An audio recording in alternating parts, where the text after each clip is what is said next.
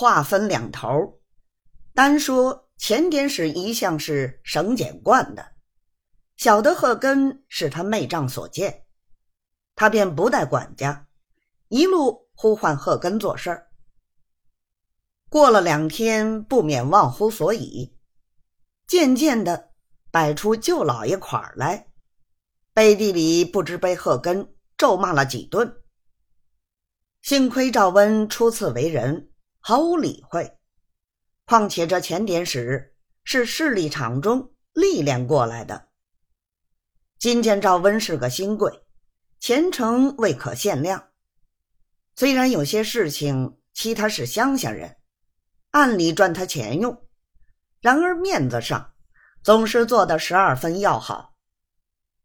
又打听的赵温的作诗吴翰林。新近开了坊，生了又春坊又赞善。京官的作用不比寻常，他一心便想巴结到这条路上。有天落了店，吃完了饭，焦鹤根替他把铺盖打开，点上烟灯。其实赵温正拿着一本新科帷幕，在外间灯下揣摩。前典史便说：“堂屋里风大，不如到烟铺上躺着念的好。”赵温果然听话，便捧了文章进来，在烟铺空的一边躺下，嘴里还是念个不了。前典史却不便阻他，自己呼了几口烟，又吃些水果、干点心之类，又拿起茶壶。就着壶嘴儿抽上两口，把壶放下，顺手拎过一只紫铜水烟袋，坐在床沿上吃水烟，一个吃个不了。后来钱典史被他造过的实在不耐烦，便借着贺根来出气。先说他偷懒不肯做事儿，后来又说他今天在路上买馒头。四个钱儿一个，他硬要五个半钱一个，十二个馒头便赚了十八个铜钱儿，真真是混账东西。头里贺根听见钱舅老爷说他偷懒儿，已经满肚皮不愿意，后来又说他赚钱，又骂他混账，他却忍不住了，顿时嘴里叽里咕噜起来，什么？赚了钱买棺材装你老爷，还说什么混账东西是咱大舅子。钱典史不听则已，听了之时，立刻无名火三丈高，放下水烟袋，提起根烟枪就赶过来打。贺根也不是好缠的，看见他要打，便把脑袋。向钱典史怀内一顶，说：“你打你打，不打是咱大舅子。”钱典史见他如此，倒也动手不得，嘴里吆喝：“好个撒野东西！回来写信给你老爷，他见的好人，连我都不放在眼里。”贺根正待回话，幸亏的店家听见里头闹得不像样。进来好劝歹劝，才把贺根拉开。这里钱典史还在那里气得发抖。当他二人闹时，赵温想上来劝，但不知怎样劝的好。后来见店家把贺根拉开，他又呆了半天，才说了一声：“天也不早了，钱老伯还好困觉了。”钱典史听了这话，便正言厉言的对他说道：“师兄，用到这样管家，你做主人的，总要有点主人的威势才好。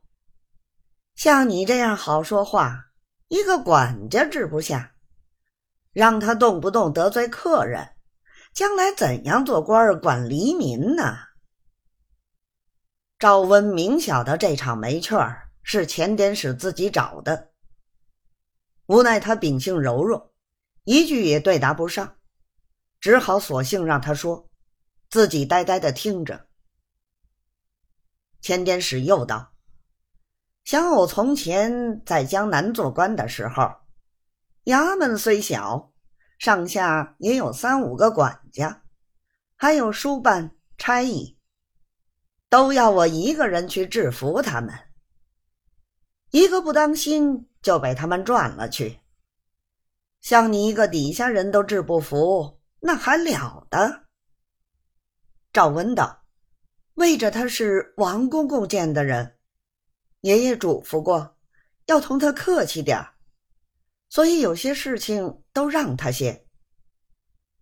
钱典使哈哈冷笑道：“你将来要把他让成功谋反叛逆，才不让他呢。这种东西，叫我一天至少骂他一百顿，还要同他客气，真真奇谈。”赵温道：“既然老伯如此说，我明天管他就是了。”钱典使道：“我并不是要叫你管他，我是告诉你做官的法子。”赵温心想疑惑道：“这与做官有什么相干？”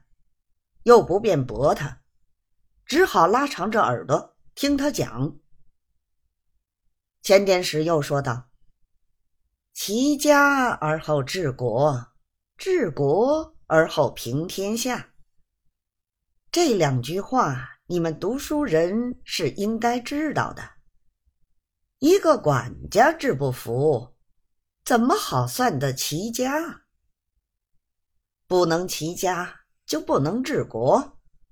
试问皇上家要你这官做什么用呢？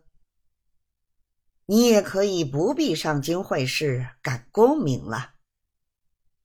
就如我，从前虽然做过一任典史，倒着实替皇上家出点力。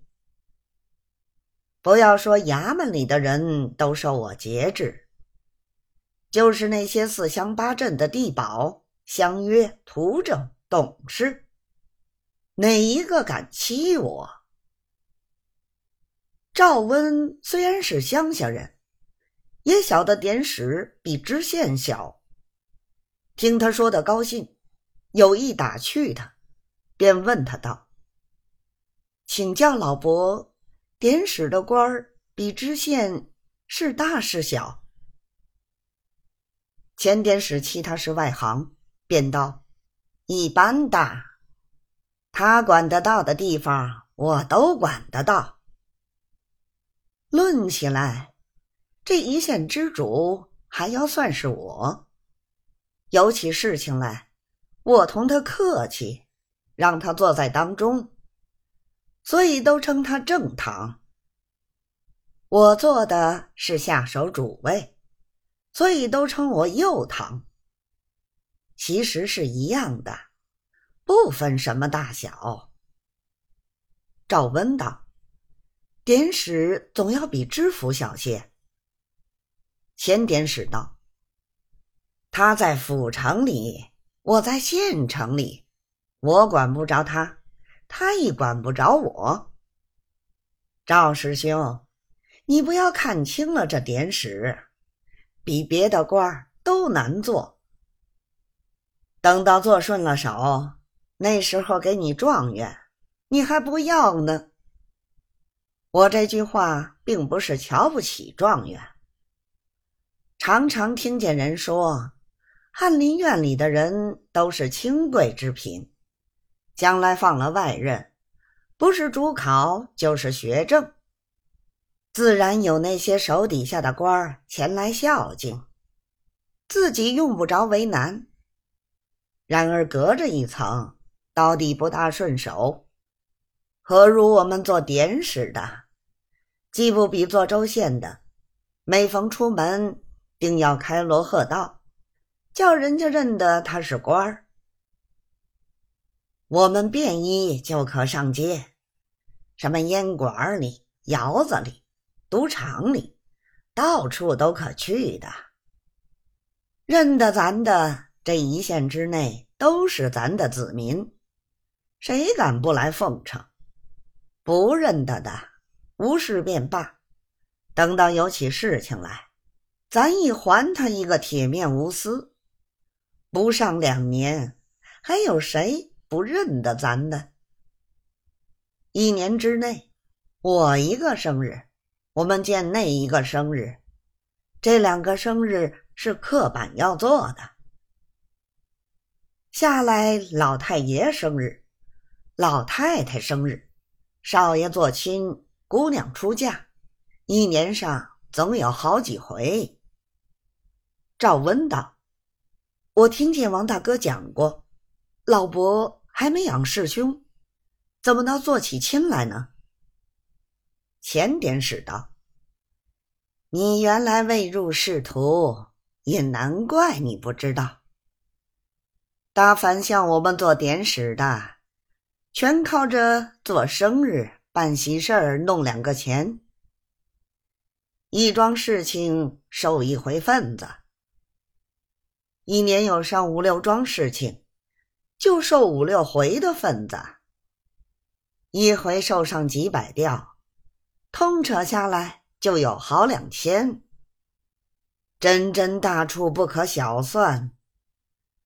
不要说我连着儿子闺女都没有，就是先父先母，我做官的时候都已去世多年。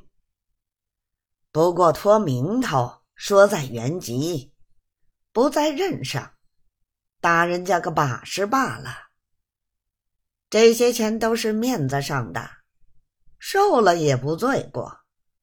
还有那不在面子上的，只要事在人为，却是一言难尽。我这番出山也不想别的好处，只要早些选了出来，到了任，随你什么苦缺，只要有本事，总可以生发的。说到这里，忽听窗外有人言道：“天不早了，客人也该睡了，明天好赶路。”原来是车夫半夜里起来解手，正打窗下走过，听见里面高谈阔论，所以才说这两句。钱典史听了，笑道：“真的，我说到高兴头上。”把面赶路也就忘记了，当下便催着赵温睡下，自己又吃了几袋水烟，方是安寝。次日依旧赶路不停。